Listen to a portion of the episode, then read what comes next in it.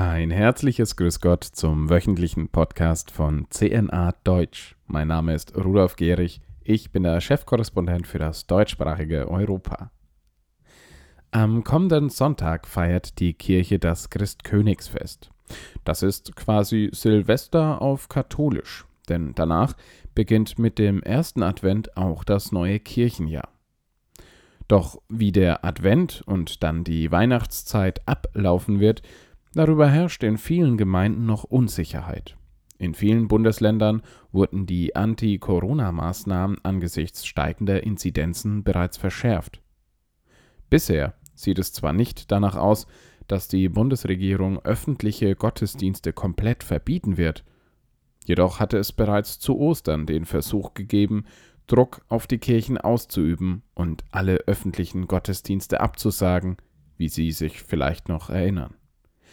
Eine entsprechende Bitte der damaligen Bundeskanzlerin Angela Merkel erntete damals scharfe Kritik mit Verweis auf die Religionsfreiheit als eines der zentralen Grundrechte.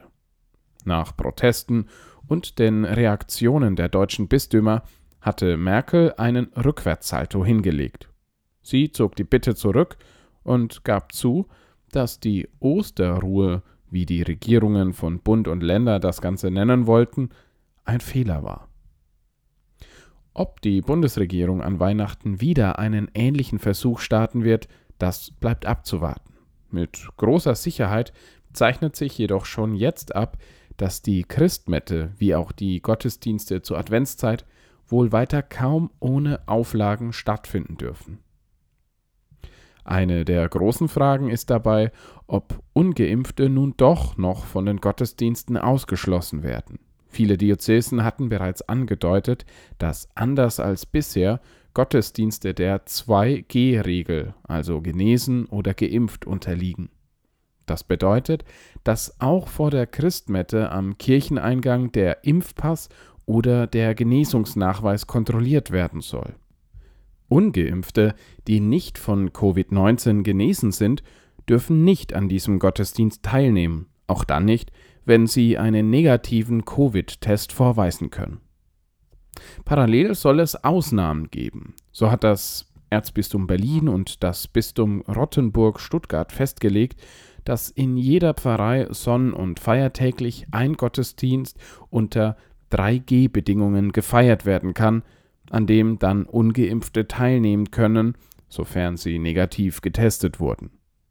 Beobachter vermuten, dass diese Alternative ein kirchenrechtliches Schlupfloch sein könnte, um ungeimpfte nicht vom Sakrament der Eucharistie auszuschließen, ohne sie am regulären Gemeindegottesdienst teilnehmen zu lassen.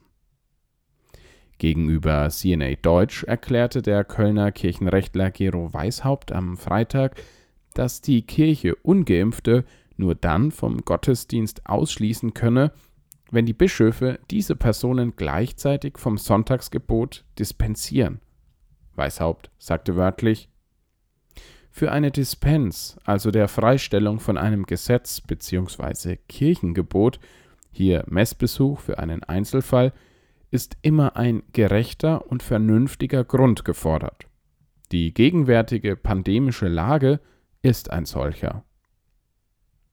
In den meisten Bistümern Deutschlands haben die Bischöfe die Dispens von der Sonntagspflicht bisher übrigens noch nicht zurückgenommen.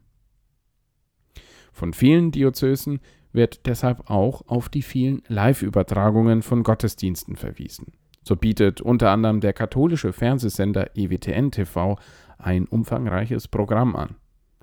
Zur Frage nach der Gültigkeit von Fernsehgottesdiensten hat CNA Deutsch bereits zur Osterzeit einen Artikel mit allen relevanten Informationen veröffentlicht. Sie finden ihn weiterhin auf unserer Internetseite.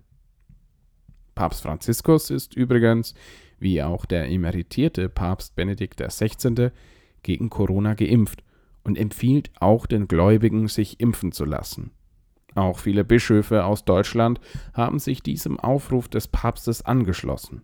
Unter den Katholiken gibt es jedoch auch weiterhin Bedenken bezüglich der Impfung. Zum einen halten es manche Beobachter für gefährlich, die vom Grundgesetz garantierten Bürgerrechte an den Impfstatus der Bürger zu koppeln. Während viele Deutsche eine Impfpflicht zur Rückgewinnung der Freiheitsrechte ablehnen, gibt es auch Menschen, darunter Katholiken, die ethische Bedenken anmelden, was einzelne Impfstoffe betrifft.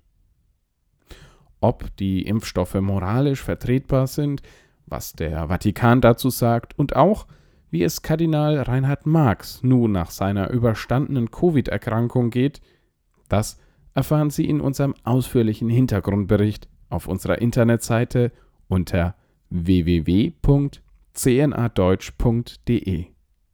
Schauen Sie doch mal bei uns vorbei. Ich wünsche Ihnen einen gesegneten Christkönigssonntag und einen guten Start ins neue Kirchenjahr. Bleiben Sie hoffnungsfroh, trotz allem. Ihr Rudolf Gehrig.